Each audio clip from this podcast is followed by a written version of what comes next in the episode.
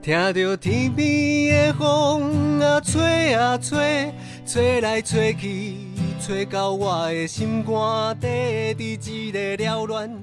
繁华的世界，好佳哉有你陪我走一逝。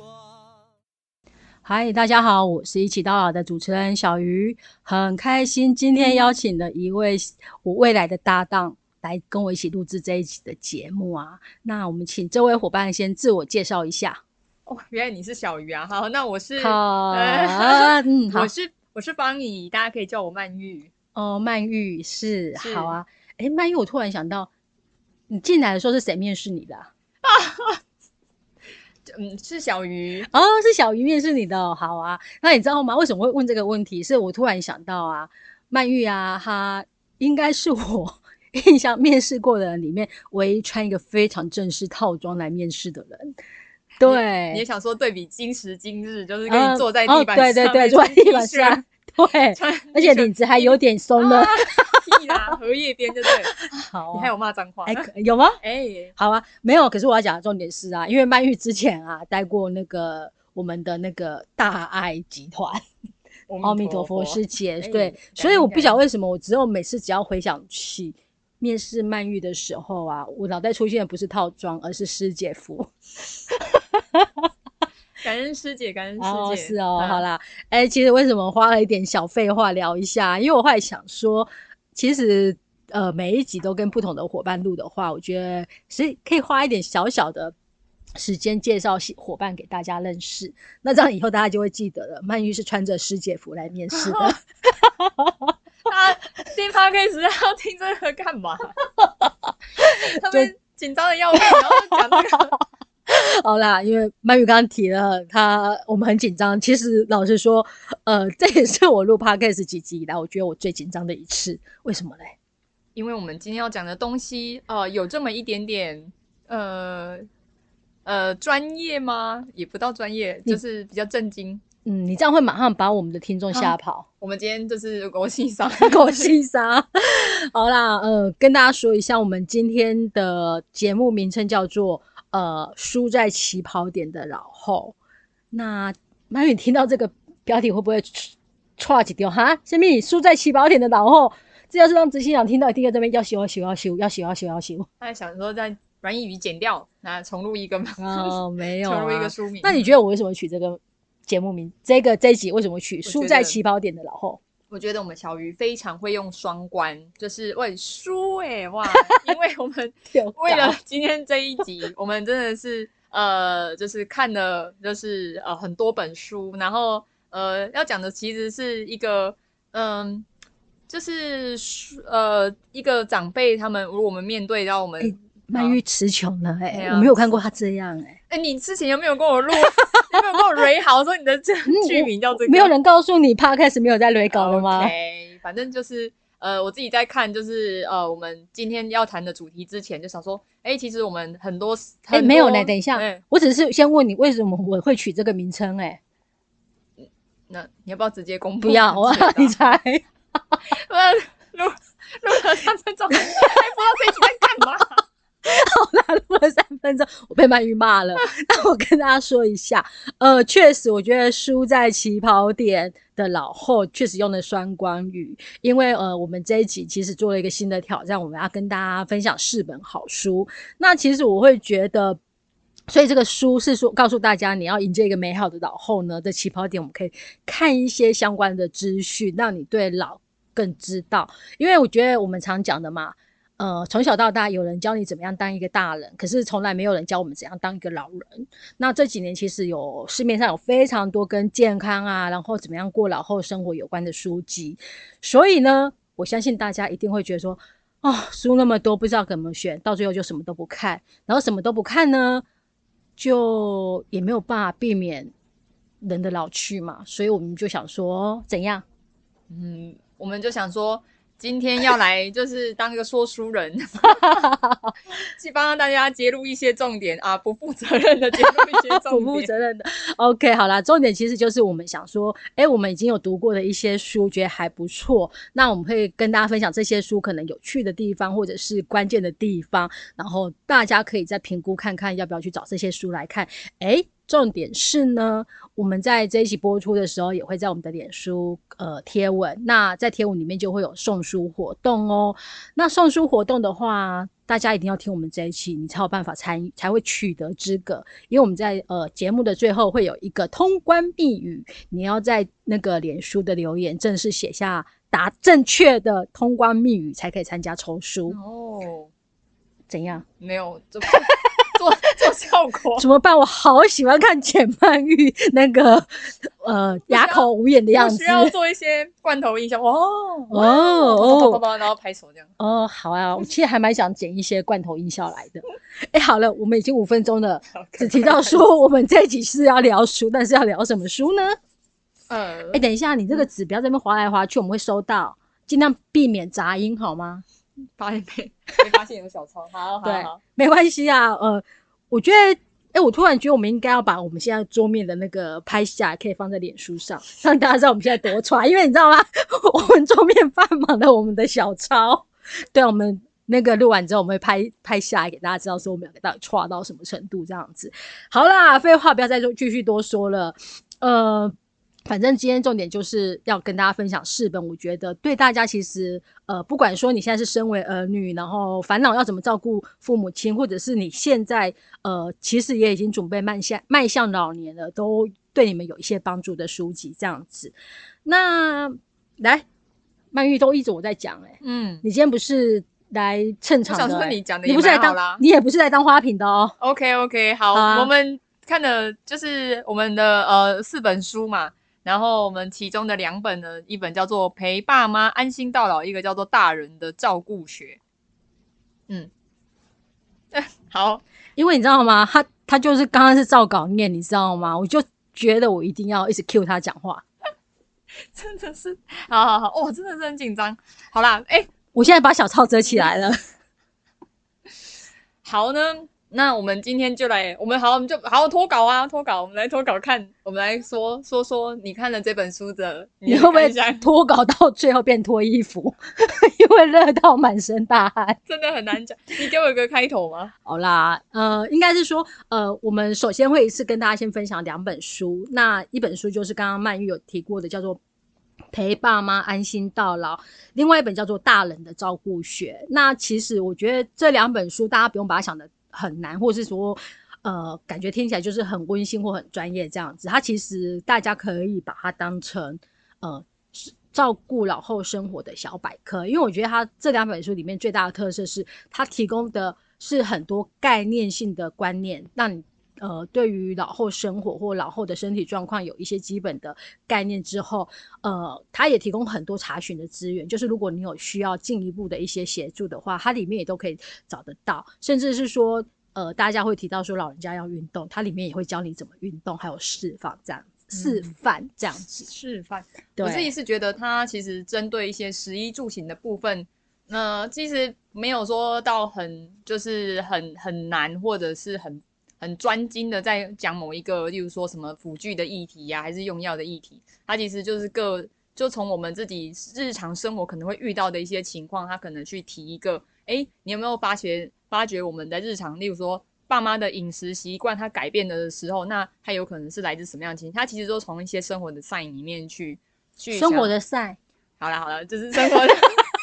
生活的一些啊、一些一些征兆啊、嗯征征兆去去来就是去做一个延伸。但生活嗯中的赛好像也可以看出健康状况嘛。可以呀、哎、不好意思，我有们血便的话啊，要看你是哪一种血。鲜红色可能是痔疮 跳高，不要逼我揭你的底。啊。嗯，呃，好啦，哎继续。好好 OK。好啊，哎、不过我觉得在呃，因为其实我们今天介绍的四本书，当然都跟呃所谓的老化或者是老化后的一些身体状况有关系。那想要先问一下曼玉，你觉得什么叫做老化？嗯，我觉得老化的话，它其实，哎，我觉得它其实从外表就可以就是先你可以先察觉到嘛。那些人说什么美魔女，可是其实你就是靠近一点看，或者是看，其实你就还是看得出来她的整个皮肤啊，她的整个就是呃，不论是她的，例如说发量，或者是他的就是整个人的骨骼的那种感觉，你会觉得哎，他跟以前他年轻的时候就是看起来就是不一样。那这可能就是跟他生理的一些，他即便他心里还是觉得我永远就是二十八岁、二十五岁，但是你就可以看得出他的身体。这样子的一个蜕变，OK，好啊，所以呃，你现在是在否认美魔女的存在吗？我觉得这个都，我哎，我话说，我也不是说就是老了就是不好，因为我们也要承认，就是我们的身体体态就是会改变啊。好了好了，我不要再闹那个曼玉的啦。呃，其实我自己看到呃，在看这个书的时候，我觉得还蛮有趣的，是我第一次看到一个关键的那个说法，是说啊。我们啊，到了三十岁以后啊，我们的那个身体器官功能，其实每年会以零点八至一趴的速度衰退。所以曼玉，你现在衰退几趴了？哎，好像还没有衰退哦。哦，少来，你应该衰退有十趴了吧？哎，如果哎，我说真，我说真的，如果要比呀，对，我觉得真的是能不能熬夜就已经看得出来，你是不是？那你还可以熬夜吗？就会你可以很明显感到你一些某一些器官可能会受不了。还有越吃越少，不能再去吃到饱。真的真的，现在都不能去选吃到饱餐厅。好啊，然后我觉得呃，当然讲那个老话，其实说我刚刚提到那个比较科学性的、数据性的那个。说法之外啊，呃，我在这本书，在这两本书里面的那个大人的照顾学这里面，我就会看到一个很有趣的是，他会告诉你五十岁之后啊，岁下岁月会在你的那个身体上留下哪些爪痕。对，然后我觉得我想要分享两个，一个很有趣的是，呃，其实它不能叫有趣，我觉得是我们以往可能不会特别去注意到的事情。第一个就是耳朵，就是我们的耳瓜跟听神经退化。所以就会有产生，大家最常遇到的是什么？老人家跟你说：“小米啦，你讲快大声啦！”还要操你人啦！啊，这时候通常大家的反应会是怎样？吼，你也听无啦，吼，气死！哎，无啦，我们是大家用个派啊，我们就会想说要体谅老人家，就会说：“喂，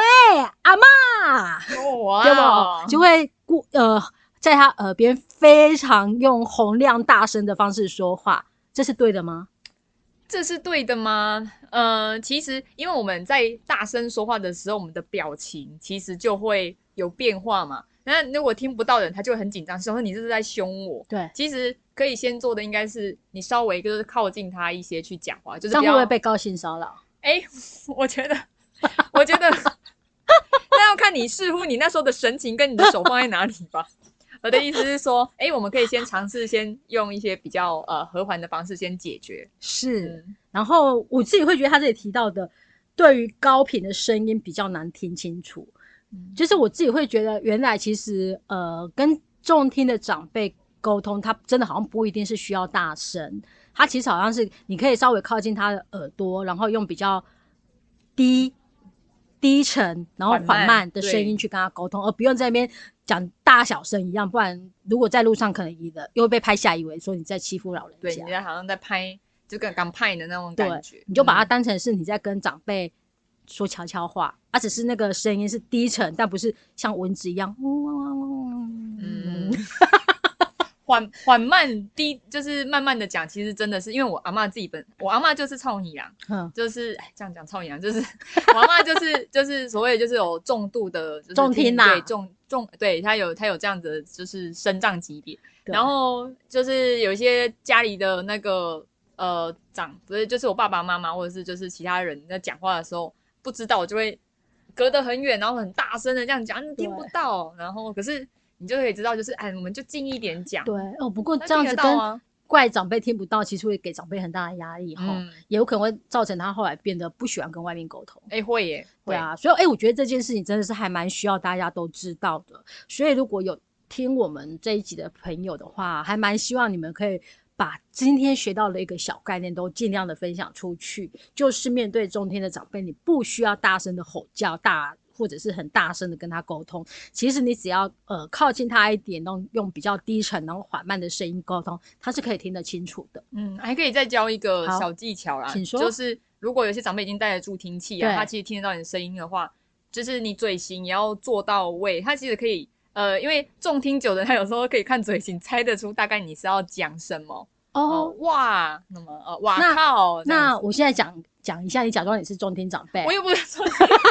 来，我觉得你一定是骂脏话，我才不想翻译耶。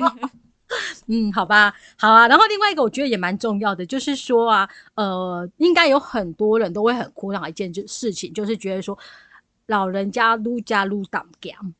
对嗯不？那原因是什么啊？原因是呃，其实就是我们那个舌头上面有一些味味蕾，但是我们的就是它老老化之后，它其实我们大家味蕾上面的数目会减少，那我可以帮你刮一些味蕾下来吗？你可能会刮舌苔吧。就是 好啦，我会这样，不是因为我不知道味蕾到底长什么样子。对啊它还有吃味蕾之外，还有那个唾液的分泌、啊。OK 哎呀、所以就是呃，它它整个都会影响到我们在吃吃东西的一些一些感觉，这样。所以它好像就是对咸的味道会变得比较迟钝，所以越吃越咸，后来直接加北奔加导游。啊，我是没有这样子 看到我们家，不过不过就是但是，如果有些长辈还会在自己做菜的时候，他在试对菜的时候，你就很明显看到他的盐呐、什么油，嗯哼就是加的会很会很重这样。好啊，OK，好啊。那其实呃，大家如果还想要知道更多的那种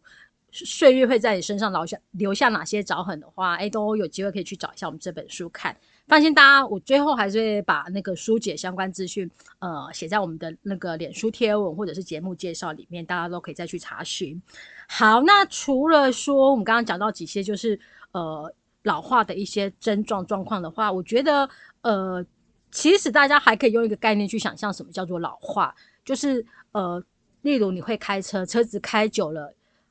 也会坏。也会零件开始有耗损，那其实我们人的呃所有的身体状况、器官，其实也都是一种持续在耗损的过程，所以其实变成老了之后，耗损程度就是比较高一点嘛，对不对？嗯，好啊，好，好什么？呃，好，我就是喜欢看曼玉尴尬，好啊，就是我可以讲到这个吗？可以啊，你说。因为我们刚刚讲到就是吃的这件事哎、情，你要讲饮食哦，那等下就会直接跳到这里了、哎，好了，没关系，我们就因为其实我们本来有稍微抓一下要分享的顺序，可是我觉得我们现在就比较自由一点，跳着讲好了。嗯，讲到吃，我们就继续讲吃好了。好啊，因为其实刚刚我们讲到吃，呃，就是如果说老人家他他开始就是，例如说你尝东西开始没有感觉，你对吃这件事情你也会相对的比较，就是怎么讲随就是随便嘛，反正哦，对他来讲，对，你可能食之无味。食之无味，然后你可能因为你消化消化的系统可能也出一些问题，你可能就是你吃了可能巴多会被被松快啊什么呃胃啧啧啊什么，也会就是影响到你整个食欲的一个一个感受，就是对你就啊那我这样干脆不要吃。对，那所以其实老人家他明明就是他的生理已经出现一些变化，就是刚刚我们讲到的骨骼、肌肉那些好了，就是他我们就是大家会知道，就是老人家会有那种肌少症的问题嘛。其实他呃肌少症是我们就是老了之后，他一定会会会他多少会出现的一个症状。那它也会跟我们饮食有没有就是摄取足够的营养也有一些情况。对，呃，所以其实，在吃的这件事情上面啊，我们也要就是特别的留意长辈们到到底有补充些什么。像我问你，你会喝牛奶吗？嗯，因为医生建议我们女生是多喝豆浆比较好，所以我们哦真的哦喝豆浆。哦，豆浆可以丰胸，你小孩子。你还要 哎、哎什么啦？哎、大家都在听哎、他注意嘞。好啦，就是呃，其实有讲到是说，像这本那个呃大人的照顾学，它其实就有讲到就是六大的饮食策略，就是呃，其实长辈他体重有一点点，你觉得有点看起来有点呃肉肉的，其实没有关系，其实不要随便减肥，就是不要觉得好像呃体态不好啊，其实摄足就是摄取足够的热量，其实是比较重要的。然后当然就是呃，有些人如果真的是就是可以可以渴掉、可以弄掉，它其实还有一层保护的感觉啊，不会直接受伤啊。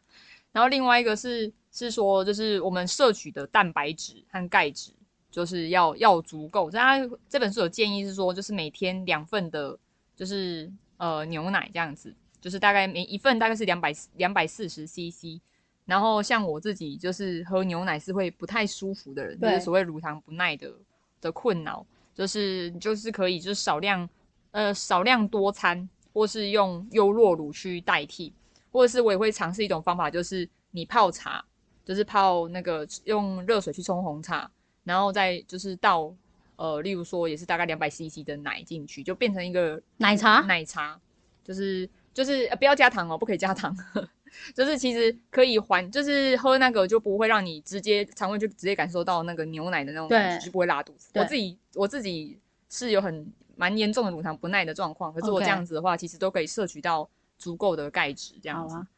啊，然后呃选择优质的蛋白质，像是鱼啊、白肉和奶这样子。然后呃，大家会不会吃那个核果？你会吃那个坚果坚果？对，就是腰果啊、杏仁啊、核桃啊哎、。其实蛮硬的，就我现在的牙齿其实咬不太动。你现在已经咬不太动了。就是有牙齿都有补啊，就是补一咬，然后就会。可是其实有一些，像有的坚果粉或谷麦粉那一种，你就直接泡在你牛奶里对面喝的就喝啊。哦哎、真的，难怪我发现很多给老人家的那种呃补充营养都会是这种谷粉类的，原来是这个原因，对啊，因为那个就是你咬下去，哎，得不偿失，你这贵州得不偿失。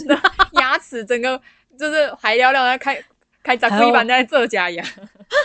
好啊，那还可以吃什么？嗯，就是如果你是一个就是呃，因为有些人针对他有糖尿的一些问对题嘛，哦对对对那那那你饭量，因为饭也是我们热量来源，但是你又必须要减掉饭的时候，那你可以就是是是不用吃这么多饭，但是你可以把你胃的一些空间留来，就是刚刚说的喝喝一些奶或者是蛋白质营养补充的对，就是你可以多吃一点蔬菜，然后还有吃呃补充一些水果，但是因为水果的有些的水果它的糖太甜对对对，也不要吃太也不要吃太多，这这都是要要有一些节制，然后是过于不及都不好。那如果说咀嚼比较困难，像我有一些困难的哈，一些长辈就是你可以稍微切细或是煮烂一点，嗯像我阿妈的餐，哇，就真的是非常 非常的软，入口即化，好啊，尽量保留原形啊，其实会比较想吃。了解。可是其实曼玉刚刚聊的这些，我觉得它好像也等同于应用到一般的人啊。好像没有说针对特别老人家才应该注意的，那有没有针对老人家应该特别注意的？针对老人家特别注意的话，那我觉得，嗯，呃，其实就跟呃我们在开，就是例如说你在你今天在健身好了，你有可对能需要开一些营养菜单。对，其实我觉得这个，如果你要真的要特别注意的话，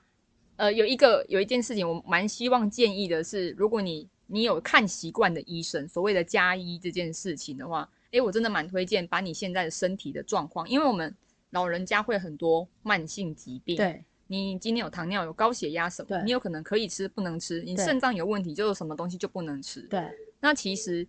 找到一个合适的一个医生、家庭医师，去告诉你，你呃包含用药嘛，就是跟你的饮食这些怎么配合，才可以达到一个好的，就是一个营养摄取的一个均衡。好啊，呃，不过其实我想要稍微把呃曼玉在聊那个长辈应该怎么吃这件事情，我想要把它往前再拉回一点点，就是所谓的呃，为什么长辈的营养它是需要被我们重视的呢？是因为呃，刚刚其实前面也有提到，可能长辈他的那种味蕾。减少之下，他对很多食物的那种敏感度是降低的，然后再加上本身他其实胃口也会变少，然后再来就是好像大家都会有一种观念，就是老人家就是最好粗茶淡饭，对身体的负担比较小，但这好像其实不是一个正确的观念，甚至好像在日本，他们其实是不断的鼓励老人家应该要多吃肉类。然后我觉得这还蛮有趣，因为确实很多长辈好像都会觉得说，呃，老了就应该降低对肉类的摄取。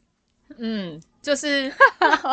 因为大家想说那个，我们其实对肉类的摄取有一个，有当然还有一个，我觉得呃蛮呃，我们很习惯去烹调食物嘛，我们把它用的很很油啊，哦对。可是就是你很难吃到就是食物的原味，食物的，或者可是猪肉的原味很难吃哦。那如果你要控麻的话，然后你上面上面超肥，那这样子吃的也是、哦也是，所以其实我们我们我们讲说好，我们吃肉类好，可是我们也可以是选择是它是怎么样的肉类，或者例如说它稍微不要这么的油花，稍微不要那么多。了解。对啊，好啊，你知道，我觉得就是因为曼玉她现在是在长照组，所以我觉得呃，聊起老人家的老后生活，我觉得她都比较严格。然后像我这种 这种就是懒惰鬼，我觉得我就会觉得说，你不要管我好不好？对，所以其实我应该是说，我跟你讲，我今天在录这一集的时候，我就想说，这些这些内容讲了，对阮怡来讲，他真的听得进去吗？哎、你怎么把我名字讲出来了？小鱼对小鱼来讲，他真的听得进去吗？对我就是一个耳朵很硬的人。不过呢，我觉得应该是说我在看大人的照顾学，大人的照顾学没有错嘛。嗯这本书里面，我觉得我学到一个很重要的概念，就是呃，老人就是不要忌口，但是一切也都是叫你不要忌口，但也不要叫，也不是要你暴吃。对，就是说，哎、其实我们呃，就什么食物都吃，但是尽量就注意一个基本的概念，就是不要特别的爱吃控嘛，很油很腻的这种东西。其实它应该是回到一个基本点，就是说你日常生活的形态啦。那为什么我会想要讲这件事情？是我突然想到啊，呃，我以前当记者的时候，可能每年到了九九重阳节，一定会跑一则新闻，叫做人类的新闻，然后就会一定要去拍那种县市首长或乡镇长哦，去给人类送红包、戴金戒指的画面。然后那时候，我觉得所有记者永远都会问这些人类一句话：啊，你都吃什么来保养啊？然后那时候呢，每次找那种真的很长寿的老人家都跟我说，没有啊，我就没有忌口，什么都吃。在那个时候呢，其实我心里都哼一声：“你搞欧北共，你有假香蜜才能够这么长寿。”结果我现在看了这些所谓的大人的照顾学的相关书籍之后，我才理解哦，其实老人家老人家真的就是正常的吃，其实才是对身体最好的。尤其呃，老人家他的胃口变小了的话，他其实有时候可能就会吃的很少，然后甚至是有时候他可能只吃他眼前，如果大家一起聚餐或干嘛的话，他可能只吃他眼前夹得到的那一盘菜，所以他其实会变得食欲不振，或者是胃口越来越小的话，他的营养摄取也会越来越降低。所以我觉得老人家就是。你就不用忌口，什么都吃，只是要克制，不要频克制那个呃频率还有量这样子。然后另外，我觉得在这里面，我对于长辈要怎么样吃的营养健康均衡这件事，我看到还有一个还蛮不错的小技巧，就是假设你是跟父母亲一起住的话，那或许在晚餐大家一起围在桌子前吃饭的时候，其实你可以多准备一个小碟子，然后帮长辈把所有的菜都夹成一盘放到他的饭碗旁边。那这样长辈呢，他就不会可能只吃他手夹得到的地方，他就有机会是所有的食物都呃一样的都吃进去，这样子就比较可以达到均衡。请问曼玉大姐，我这样可以吗？大姐，哎、我觉得嗯，小谢谢小鱼的刚刚这样补充。哎、我觉得有一件事情蛮重要，就是所谓能吃就是福，哦，是啊，就是呃，其实长辈只要他有食欲想吃啊，对我觉得就是就给他吃就鼓励先他吃嘛。我刚刚讲到那个六大的那个，就是就这本书推荐推荐的营养摄取的六大诀窍当中，它其实第一点就是很强调的是说，要摄取足够的热量啊，就是嗯就是你基本上你就是要有进食，你才会有热量摄取的机哦会。对，那如果你一直因为担心这个好像过咸、这个过油、这怎样，那其实有时候呃，特别是那种八九十岁，哎，他其实能有想吃东西跟能吃，那你就 OK，你就让可是吃会不会还有另外一个想法？可能甚至连很多老人家都有这种想法。啊，我整天就坐着也没在动，我吃那么多干嘛？哎，可是饿了你就可以吃啊。哦，好啊，哎、不过我觉得应该是说饿了就可以吃这件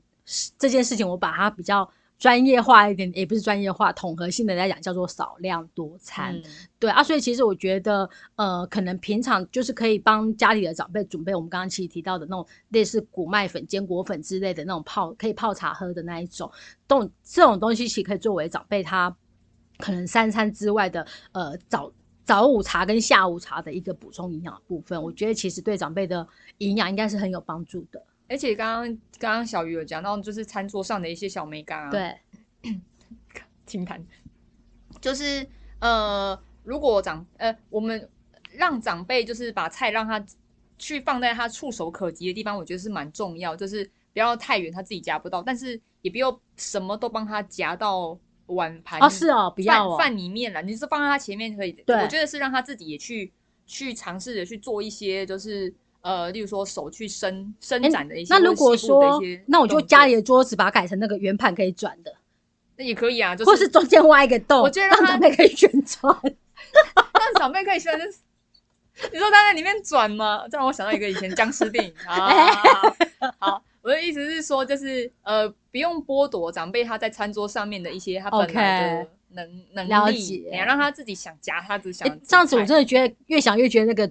转圈圈还蛮有道理的。他只吃不了几几碗，然后就是讨狼的 hình 给没有啦，我我不是说把长辈放在中间的。一般我们吃饭的可能餐厅，像我自己家里的餐桌也是那种中间的那个餐那个放餐食的地方是可以旋转的啊，那就可以一直移啊。可是这时候还有一个问题啊，嗯像有时候我手太短，桌子太大，我就对我来讲旋转桌子还是很遥远。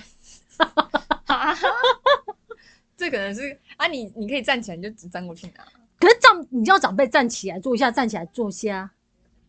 我我我指的是就是哦，我指的是要是呃你家里的本身的空间大小的情况嘛，我们能做多少事就做多少。好啦啊，如果真的没有这样的话，不适合这样做的话，就是我刚刚讲的，还是可以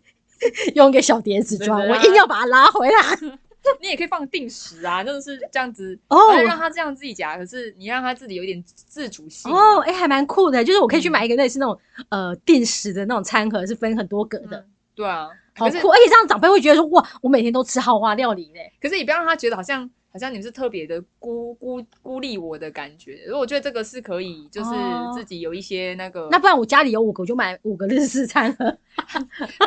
我就因为我我我我我就是就是跟阿妈吃饭的时候，阿妈就是今年八哎九十岁嘛，所以 几乎菜你就可以看到都几乎在围绕他身边这样。OK 就是在他拿得到。我们长辈哎、我们晚辈辛苦一点，我们站起来讲没好啊，关系。了解啊。曼玉只要搬出他阿妈，我就会讲讲的，因为人家毕竟有照顾阿妈的经验。好啦，好啦，那那你针对长辈吃这件事情，还有没有什么想要补充的？我自己会觉得，应该是说，确实真的是要给大家一个呃观念，就是长辈他真的是会吃的少，所以其实我觉得大家往往会忽略到长辈的营养摄取是不是足够。那长辈他其实已经在处于持续迈向老化的过程中，他的营养如果又呃不足够的话，确实对身体其实会有很多的呃伤害这样子。那其实所谓注意长辈的营养，不是说我要需要买很多很多的补品给他吃，其实最好的真的就是落回日常生活中，他能够呃。就是什么样的食物都吃均衡饮食是非常重要的。嗯，对嗯，我这时候突然想问曼玉一个问题，可是我觉得他一定就会被我问问问倒。嗯，你你问问看，长辈可以吃冰吗？长辈可以吃冰吗？哈哈哈哈！这我是唔知呢，因为长辈都叫我们不要吃冰。我阿妈拢叫我没没在淋凉。好，吧，所以长辈应该也不会有吃冰这件事。那可以吃槟榔吗？他还有牙齿吗？哎、你不要把所有的长辈都当成哦是虚弱到已经没有对呀、对呀、可以吃槟榔。好了好了，我们这是乱嗯乱录啦。对对对对，那刚刚回到我前面提的，曼玉觉得在饮食这一块还有没有想要补充给大家的？嗯，应该是应该是还还好了。我觉得就是另外一个，还有除了饮食相辅相成之外，他平常他平常的活动量如果够的话，他其实也会相对容比较容易饿啦。所以我觉得他这是整个生活习惯的一些大家一起互相的，只是整个他的日常生活一起互相的配合的话，那促进他的饮食这些都都是很很重要的细节。好啊，嗯好，那我们刚刚聊的这本关于饮食的东西的话，大家其实可以在呃大人的照顾学这本书里面，其实可以看到更完整、更详细的一些建议跟说明这样子。那呃，除了关于饮食这一块的话，呃，那你觉得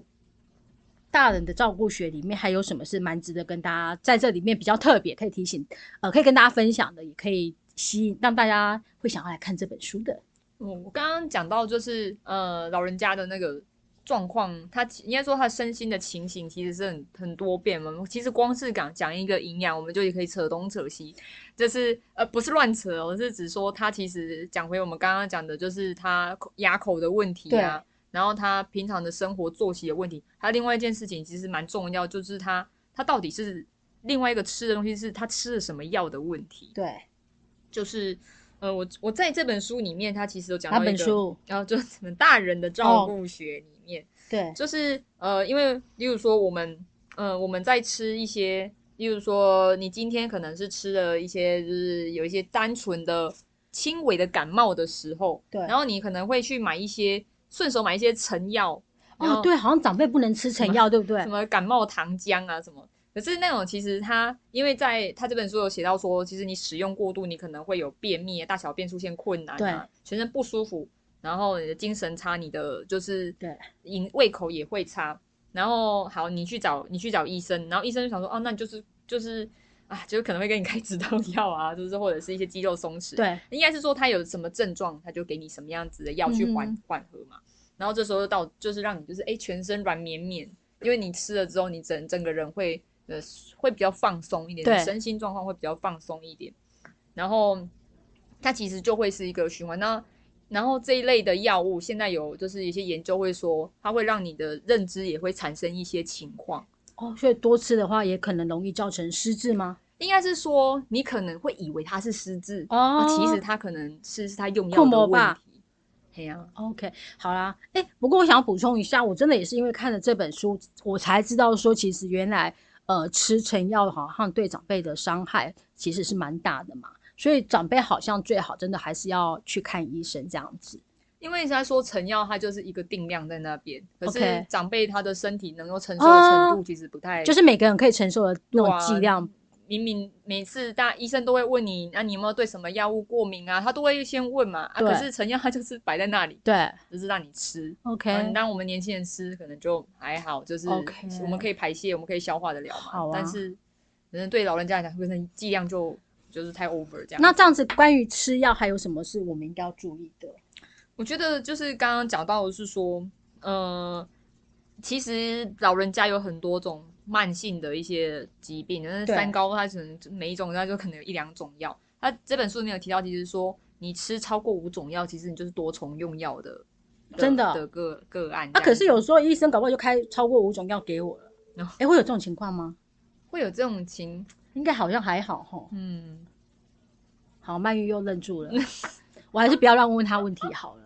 好了，我的意思是说，就是因为你每次看的，应该说你看的科别不一样，那人这个这个是看，例如说神经内科，然后这个可能是看，例如说心脏科好了，哦嘿，然后每个每个医生给你开的药都不一样，那不见得就是他可就是呃在问诊当中可能没有办法这么完整的去了解你整个的用药情形。那这这用药当成过程当中，你可能会这药物会不会有一些就是彼此去排斥，或者是它有一些什么样的作用，可能也不太清楚。然后另外一个是长辈他自己的观，他自己觉得哇，就是拿在手上这么这么多一坨，有一些饭前，有些饭后，有一些有些什么随餐吃，有些怎么样什么，那他就会可能就会不想吃，然后自己捡药来吃，然后遇到那种长辈，就大猪大的情况啊，我现在这样，我今日这症状较好，我现在免加啦。腿腿破两皮，他自己就是会自己哎、去。这其实好像不是，不只是老人家哎、我嗯、呃、自己我自己对，小鱼本身就是很常这种事的好像身体好了我就不要对。我是说，就是其实用药的状况，它其实会造成我们整个人刚刚讲那些症状一出来之后，你就会想说啊，头痛医头，脚痛医脚，你就会再吃别的药进来。对，那其实这时候很重要的是，有没有人去看看好你，就是所有的用药的一些，嗯哼，就是资，因为长辈啊，尤尤其是像我阿妈这种八九十岁的，对，就是他可能呃自眼睛他不太好，也看不太到嘛，然后也不知道他在自己在吃什么，对。所以我们不管是我们自己也照顾服务员，或是我们年轻家人，就是可以帮忙去记录一下我们长辈的用药的一些历程，记录对，就是看一下药袋它到底吃什么，然后很重要它的是副作用到底是什么，OK，因为它上面都会写副作用嘛，对。然后也可以去记录下来，然后呃，如果说在在下次在陪诊的时候，对。那你可以将将这些他的用药情形，其实可以转述给医生听。那他的一些他的一些平常的一些日常的一些症状，其实也可以说。好啊，哎、可是我觉得曼玉，我觉得其实你在分享的这些，呃，做这些事情，我觉得他其实有一个前提，也就是这个长辈身边是有呃儿女陪陪伴在身边，生活在一起，可以照顾他的。可是其实我们知道，很多数长辈他可能是老老独居，或是独居，或者是可能平平日儿女其实是一直很忙于工作，没有办法这样随时随地的照顾他。那这样子，长辈要怎么注意用药安全，或者是我们身为儿女的有没有什么好的方式呢？避免长辈用错药、吃错药。又真的是一个问到你了大灾问呢、我觉得、呃，哎、没有啊，其实我答案嗯很简单，就嗯是是我们 最简单的方式就是帮长辈准备好药盒，然后把它分好就好了。哪里来的大灾问？没有啊，因为就算你分好药盒，他也不一定会准时吃啊。哦 OK，那我就这样子啊，就是设家里设定闹钟，我跟你讲，就是有些人要吃药，他就是要吃药；他不要对吃就是不会吃药。没有关系，那我就把药跟闹钟一起放在放在一起，然后他要去切掉闹钟，就是一定要吃药要他。要吃完药，那闹钟才会会停洗掉。对对对对对对发明这个就很厉害了，哎、哎搞不好是一样一个那个商机哈，真的。用药闹钟，就像你一定要起床才可以。哎、这真的很酷哎，用药闹钟，好，我笔记下来。好，哎、我我我说真的，就是因为呃，有些人他从年轻的时候他在用药，就有一些状况的时候，你怎么会奢求他老了，他就会乖乖依着药盒去吃药？小姐，你会吗？我觉得我会，就是我例如假设我今天真的是一个闹钟，然后我可能那边旁边就有水，然后药在那里，我都已经走过去压了那个闹钟了，我就不想要白走这一趟，我就会顺便把 药吃了，纯粹就是一个懒人概念。好啦，就是我觉得就是那个呃呃，当然有身旁有就是不管是照顾服务员或者是有子女提醒，我觉得这个是比较理想的状况。然后是然后呃，自就是帮准长辈准备一些工具去对辅助他吃药，也是也是很棒。因为我之前还有有听赵福院说，就是长辈好像看似这样要把药，因为要 盯着他吃药，对然后这样吞下去，哎，其实这样，然后他说掉了几颗虾，然后还会让他看到哦，然后其实这边是有掉下来，超很厉害，就就是不想吃药到那种长辈用个长袖衣服，然后就可以把药全部都倒进去袖口里面了。？然后有你知道后来怎么发现？照顾员怎么发现的怎么吗？发现他？在扫地的时候发现地上很多药丸，可是我觉得长辈搞不好不是故意的、有欸可能啊。对啊，但我觉得，我觉得要可能要回到的是源头，是说为什么长辈不想吃药？一种是他可能吃了药之后，他的他就身体就就更不舒服，他精神就差、哦，这还蛮。重要的、欸。那他他他不想吃药，这很正常。就很有可能说，那个药其实对他可能已经造成了另外一种我们还没有发现的一个负担。嗯，副作用或者什么之类的。对，哎呀、如果你你今天是一个喜欢外出的长辈，那你吃了药，让给喜爱捆，那那你那我当然是不要吃啊。对，然后或者是就是我就是很对吞咽就是有困难，我就是不喜欢吃药的人，然后我药一次这么一大把，然后想吃嘛？那不会，你叫我吃个三两颗、三五颗，我还接接受这样。哎，其实聊到这里，我想要顺便带进一个呃好的解决方式啊。我我我觉得这还不错，不能说非常好。就是其实会不会是当我们的长辈因为不同的身体状况，他需要吃很多药的时候，我们其实不如把他带去所谓的老年医学科。专门的门诊，然后老年医学科，它通常会比较是整体性的来看你的呃身体状况，跟他会去帮你评估你现在用的哪些药，他可能有机会去做一些调整，对不对？嗯，现在有一些，现在有些医院，他们就是也在呃重视，就是因为老人家，我们一直在强调，就是他的他的是多重的一些情况会对发生嘛。对，那如果说我们都分开各个科别，对然后去就是去各自医治的话，那可能没有，因为所谓的就是周全性去评估我们老人家的状况，才能就是对症下药，他到底他到底源头需要解决的事情是什么这样子。那呃，现在有一些现在有一些医院，它的那个高龄医学。就是这种像像台北荣总，他们就有一个高龄医学门诊，对他们就是例如说他们的门诊的对象就是以八十岁以上的，因为八十岁以上，他的基本上他的多重的一些呃一些慢性疾病就出就会出现了。哈，我还要活到八十岁才能去看他们门诊哎，没有啊，还有还有其他就是六十五岁以上，如果说你有一些就是呃一些跟呃跟老年有相关的一些，如果像是呃你有一些认知，或者是你有营养不良啊，就是会有一些忧郁，或者是尿失禁、压疮等等，或就是你有一些呃三高的问题的话，那你也可以就是去呃去去去看医生这样子。那好了啊。那我哦，没有，我想补充一下，反正就是我觉得老年医学科其实对于很多长辈的不同状况，其实应该都有机会提供一定的帮助。然后，所以我觉得大家可以是善用查询，去了解自己住家附近的呃医院，它有没有老年医学科。我觉得会或许呃可以有一个好的方向，至少是一个更懂得老年身体状况的医生，他其实可以成为你的一个咨询对象，这样子。嗯，哎、不过就是除了医院之外啊，其实 我现在呃，我们最近台湾其实都有在倡导一个观念，所谓的分级医疗这件事情。对啊，就是呃，像我刚刚在前面有提到，就是所谓的家医制度这件事情，家庭医家庭医生。那其实我们我们自己呃，有些有些时候。呃，因为我们如果我们用药的，不管是我们用药复杂的问题，我们或者是我们有多重的一些，不管从身心的一些情况，我们要有一些症状也好，其实有一个固定的一个医师，他可以去综合性的去全览你的你的身心情况是很重要，他可以长期帮你去做一个这样子的追踪。对，我觉得他有点像是我们在讲的个管，但但是就是，但是他就是你你你长期给他看，对，他知道你的身体状况。他也知道你这个人在想什么，是不爱吃什么，他可以。而且好像其实现在有个功能，健保卡是不是有一个功能是你可以让，好像可以授权让医生这个诊所的医生，他可以看你的之前的一些医疗用药记录之类的。嗯，你之前看过什么那个对什么科也是，可能包括他吃了什么药，他应该都看得到。对啊，然后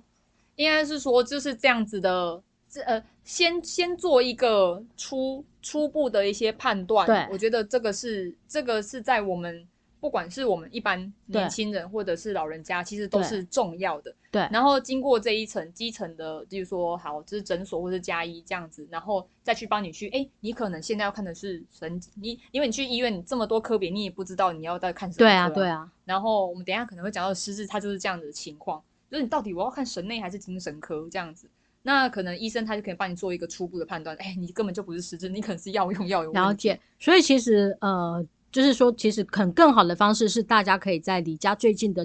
诊所找一个你觉得呃可信赖的医生，然后其实可以让他更了解你的整体状况。哎，曼玉秀出了一个 app，我跟你说，就是大家前阵子是不是为了要要购买口罩，要去下载一个叫做健保快易通的屁，我早就有了。OK，这个我跟你讲，不是这个这个鉴宝这个 App 有超久了，就是它已经推广很久，非常好用，都是因为口罩的关系，它的下载量暴增。OK，但但是大家知道，就是这个这个 App 啊，除了让你订口罩之外，它还有一个很棒的功能，就是查询你家附近，就是呃，例如说你住的是我们现在台中西区。这地方到底有什么样子的诊所？我们现在来看一下，没有有个院所查询啊，有手机的伙伴，我们一起都拿出来哈。你一点进去的一个院所，有手机拿出来，还没有这个 app 是跟着你点个。大家之前，大家之前为了买口罩，应该下载还没删掉吧？好啦，好啦，你就可以查附近的院所有没有看到，他就写说，哎，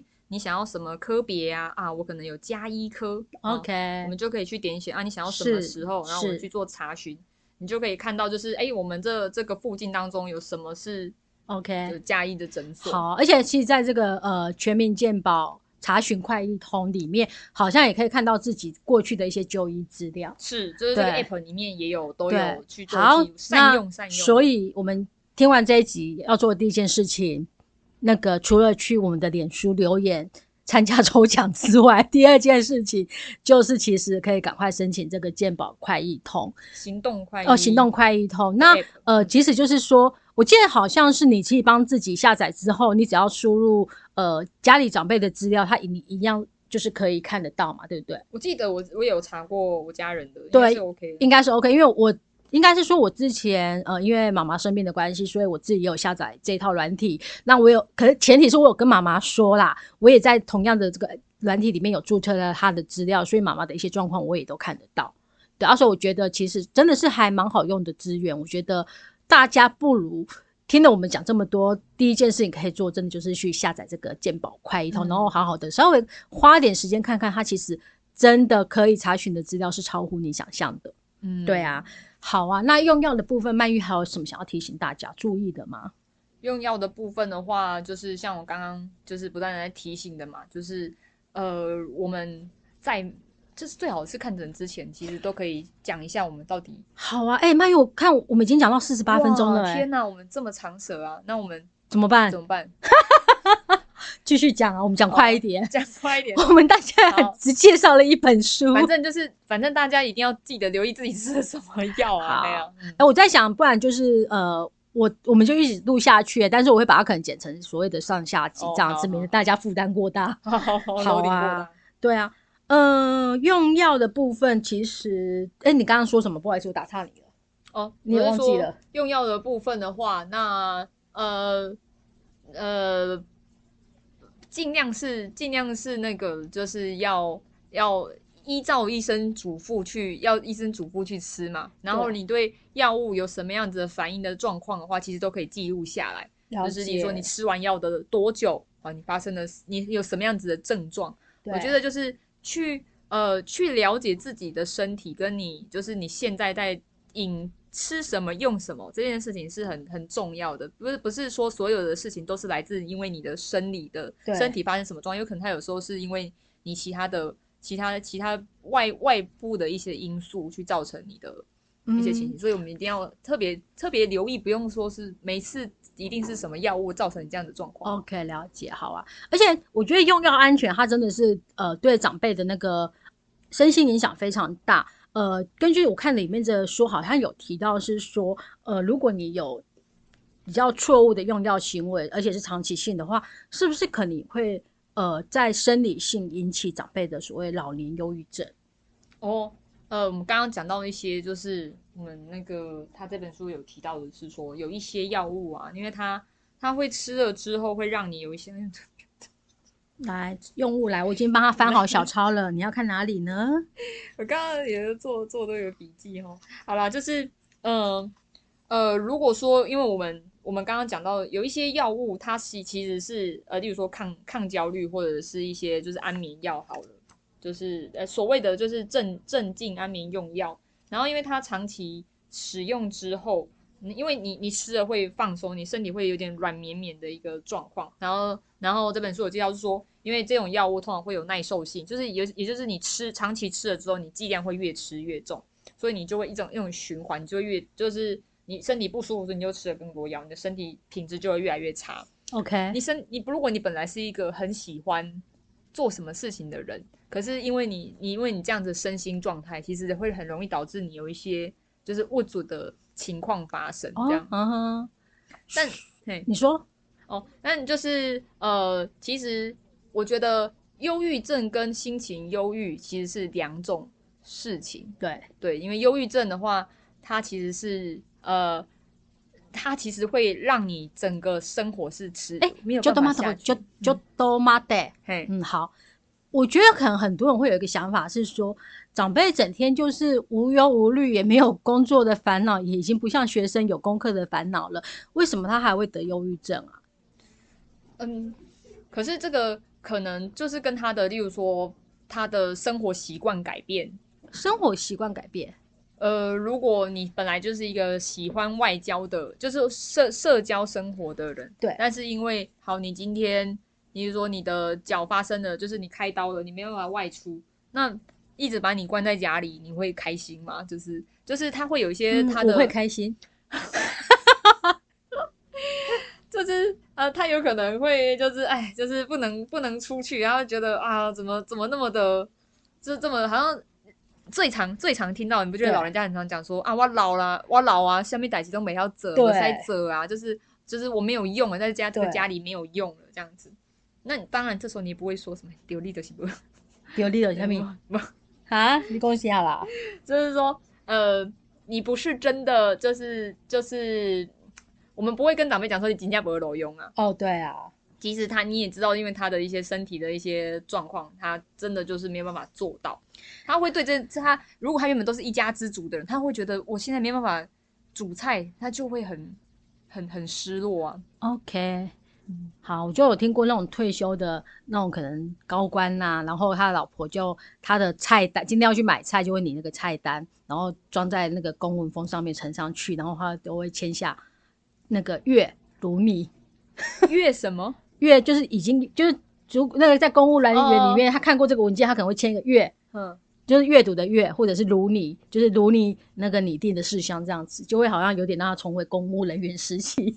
你说做一些那个，对，他们还在当官的时候可能会的。好啦，当然，哎、我觉得那个我在这本书里面还看到一个很有趣的东西耶，我我觉我从来没有想过，就是说，呃，其实营养不良也可能会造成那个老人忧郁耶。哦，而且我觉得他这里写的很有趣，他说呢，呃，老年忧郁啊和那个那个营养摄取不足，是因为没有办法透过食物合成调控情绪，因为可能好的食物啊，呃，它其实是会让人有快乐的神经传导物产生，嗯，好，但哎、这个很专业，我是照着书念的，但是实际上是什么样的传导物之类的，我不是很确定啊。但是我觉得其实就是还是回到我们前面常常说的，就是让大家让长辈就是可以一般的饮食啦，对。然后千万不要把，因为可能很多人他会觉得说长辈最近好像话比较少啊，然后或者是可能脾气比较差之类，大家就会直接说啊，黑都是老狼。我记得以前有一个很不好的用语，就是我们经常会拿来骂人，说你这老还颠，哦，对，就会觉得长辈怎么讲都讲不听。会不会其实这种类这类长辈，他其实已经有一点点老人忧郁倾向了？嗯，就是当然，他可能很多种状况了，老人忧郁只是其中之一。因为那个呃，因为如果你的心情差，你的心情低落的时候，其实你的精神的活动力，你你就是心情不好，你不知道两个神神，你有些事情你就没有很专注在去听去想。其实你会乍看之下，哎哎，他是不是他是不是失智了？就是啊，你会会把 会把老人的忧郁症当成失智提不起劲啊，然后好像又是对一些事情就是心不在焉，没有在嗯哼。记啊，那时候哎会不会是会不会他是失失智开始失智了对之类的，就是例如说他呃，我觉得有一个还蛮有趣的比喻，就是说同样一件事情呢，是他真的忘记了，还是他不愿意想起来？玩笑。对，就是说，呃，如果有些就是肯定问长辈一件以前的事情，或者前一阵子发生的事情，他不回答的话，你可能可以再去观察一下，他是懒得回答，懒得去回想，还是是他很努力但真的想不起来。如果是前者的话，很有可能就是他的有一些可能心情上的需求需要被解决，那后者的话，可能真的就是所谓的失智的一个前兆之一。有可有可能是对有可能对然后之前好像有听过人家的比喻说，你怎么如何分分辨是健忘还是失智？哼就是健忘的话，是你稍微提醒他一下，他还是想得起来的。，OK 那失智的话，你提醒他，他还是想不起来。OK，没有趣然后就说：“的。哎、我去楼上要干嘛？”健忘，你可能是啊，我上来是要拿什么？OK，好，失智就是嗯，我我起来被痛了，嗯，我是谁？我怎么在这里 我在的时候在这里。？OK 啊，那老人忧郁症可能还要注意什么事情啊？老人忧郁的话，那呃呃，其实你有没有听过，就是有人有在讲说所谓的瞻望这件事情？呃，哎、我很老实讲讲瞻瞻望 这件事情，我第一次听到其实是呃妈妈，我妈妈快要临终前，我听到说呃好像呃生命尾端的人会有这种状况，嗯嗯，所以不是只有在临终前的人会有这种状况吗？他可能比较常发生，例如说他在一些急性的治疗之后，这本书有提到是说，有些人他在进行一些就是比较就是大大型的手术，他可能在在历经就是比较大的手术啊，然后在修复啊，然后在加护病房的时候，因为他的意识意识的关系，就是他会他会突然出现一些，例如说他会觉得，哎，你们是不是想要毒害我？然后想到一些。就是就是他会拒绝去提去吃医就是医生或护士给的一些，这感觉有点像所谓的失智，对不对？也也不是他们其实他不是失智哦，因为他其实是一个，他其实是一个急性的一个一个情况，就是他的他是他发作其实是很突然很快，然后他的起伏会很大，然后他的他他也他的持续时间有可能就是就是这几天，哦，了解，就是他可能术后的这几天，就是有点像我最近的急性肠胃炎，然后是？吗？急性肠胃，就我是说急性的概念啦。对急急性的急性的概念，然后，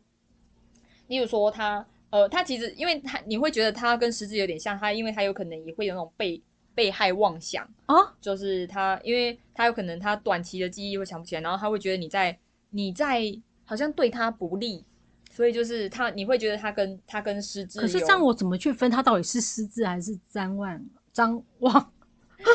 我觉得就是这也其实说真的、哦，我们有时候没有办法这么详细的判断出来，但是但是它有一个最大的可能最大的差别是来自于它它突然是我们刚刚讲急性，就是它它发生的时间，它能让你突然是没有没有征兆没有预警没有预警，但是它是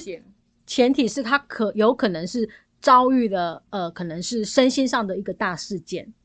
呃有关系吗？有必然的关系吗？其实他是说就是因为他这边有举一个例子，加护病房的老人，高达八成有瞻望，然后七十岁以上有三分之一会发生，就是他们其中一半是住院的时候发生，就是精神混乱或是在住院当中哦会发生这样子。所以应该是说他突然接受到一些内在或外在的压力是比较大的时候。嗯，然后他就突然，他就这边举了一个，就是突然一时秀抖起来这样子。，OK，他其实真的比起他跟狮子最大的差别，就是他可能是这个突然，而且应该有连带着可能前面有发生什么比较他平常没有去遇到的状况，嗯，然后他其实是可以，他其实是可以缓解的，了解，嗯，就是它可以就是透透感觉急性确实是可以缓解、嗯，就是它会有一些透过不管是药物或是饮食的一些改善，了解可以缓解。但是狮子它就，我觉得这样听，我觉得稍微听出来，呃，我用最简单的分法啦，但是这不是完全精确哦，就是说张万他可能是急性短时的，然后但是在他出现这个症状之前，可能有一些呃比较突发，然后大型的一个内外在的压力产生，但是狮子它应该是所谓慢慢成型的。慢慢成对，就是他其实可能生活中已经开始有一些征兆了，只是我们有没有去注意到而已的状况。请问曼玉姐姐，我这样说对吗？嗯，但我觉得最好最好啊，就是不管它是什么样子的症状，呃，给交由专业的医师去做诊断是非常非常重要的。好啦，这样，嗯那我可我可以再问你一个问题吗？啊，长辈就不想要跟我去医院啊？哈哈哈！啊，哎，我们这个呢，不想去医院这件事情啊，这真的是有些有些人很很 有些长辈就很爱去医院看诊，有些人就不爱去。然后呃，但我觉得这件事情，呃，我有因为我有问过一些就是照顾的伙伴，如果对说长辈他真的就不爱去医院，对，就是例如说他他要失失智要确诊，或者他要用药了怎么办？那呃，需要看这个长辈他本来的个性。例如说，就有一个伙伴举例是说，他就是一个喜欢啊、免费事物的东西。哦，哎啊，这这个区公所或这个乡公所有呃有有提供给我们老人家一个什么呃六十五岁以上的什么免费全身健康检查，或者是什么样子的什么呃看诊抽礼和活动什么之类哦，的。了解，我觉得是去诱使他有这个，哎、你跟他的生活和他的习惯有些连结的时候，他才愿意出去。这是一个可以，当然。真的，真的，他死不死活不出去，当然就是真的是要要要要要再要再看我们怎么怎么处理。但是，但是是说，就是我们可以这样稍微就是去诱诱导，让他愿意走出去，这样 OK，就是哄骗他出门。也有点像是哄骗他。OK，好啊。诶，那呃，因为其实我们没有预料到，我们前面刚刚讲说穿咖啡戏，可是我们既然一聊这一本书，我们就聊了已经一个小时了。真的，对，那呃，曼玉针对我们在针对这本书，其实我们从聊到了所谓营养啊、用药跟老年忧郁的部分，那你还有没有想要补充的？呃，我觉得啊，就是呃，不管是呃，有一有一件事情很重要，就是我们在看这本书的时候，我觉得这本书有一个很好的观念啊，对，就是我们要要从各个面向嗯去看长辈他的情况。，对，就是我们现在很强调所谓的个案管理，它其实嗯也是这样子的概念，我们就是不能。只单点的，今天长辈脚不舒服啊，我就是帮他医脚的问题。那 OK 它其实他有可能是来自于他骨骼，或者他指甲没剪，他有可能脚不舒服啊。OK，就是很多细节的一些面向都可能导致他这个人的整个身心状态的改变。了解。所以就是呃，从食衣住行，我觉得这本书很很好的关键，就是从食衣住行去对留了去留意你家长辈的一些呃一些他他的一些作息是否有改变，我觉得这是一个很重要的观念。好啊，呃，应该是说今天我们要分享的四本书里面啊，呃，大人的照顾学我应该是最后才看的，因为呃，我一开始其实是很不想要翻这本书，我觉得应该是说，因为他写的照顾学。就感觉就是一门要讲一门专门学科的书籍，然后你知道我这个人啊，虽然爱看书，可是我对于那种参考书啊、教科书真的是很没辙。对，可是其实当我静下心来翻这本书的时候，我发现它会是今天要分享的四本书里面我最喜欢的一本书，因为它真的其实是用很呃简单的方式去帮你从长辈可能会发生的各种呃，就像曼玉讲的食衣住行各方面，甚至身心状况，它都提供了一些你该有的基本观念。所以我觉得这本书它其实很适合阅读的族群，其实有。现在是身为子女要照顾父母的人，然后另外我觉得是你本身已经开始慢慢要走向迎自己要买走向所谓的老化阶段的人，就是我觉得非常适合阅读这本书，让你更有概念。嗯，好啊，那呃，因为其实我们刚刚有最前面有提到是说，我们这一集其实要是介绍四本书，但是我们发现说时间太长，所以我会分成两集来做分享。那呃，这一集的话，我们就会先在这边先给它结束，做个收尾。那所谓的收尾呢，其实也不是真正的收尾，因为我们等下就会继续录下去。应该是说，我要讲的重点是抽抽书籍的那个通关密语了哦。大家听好了哦，我们的通关密语有八个字：一起到老，精彩美好。一起到老，精彩美好。对，一起到老，精彩美好，这就是我们你可以取得那个呃抽奖资格的通关密语。再讲一次，一起到老，精彩美好。好啊，那谢谢大家。然后大家如果不嫌烦的话，可以继续接着听下去我们的第二集。谢谢，谢谢。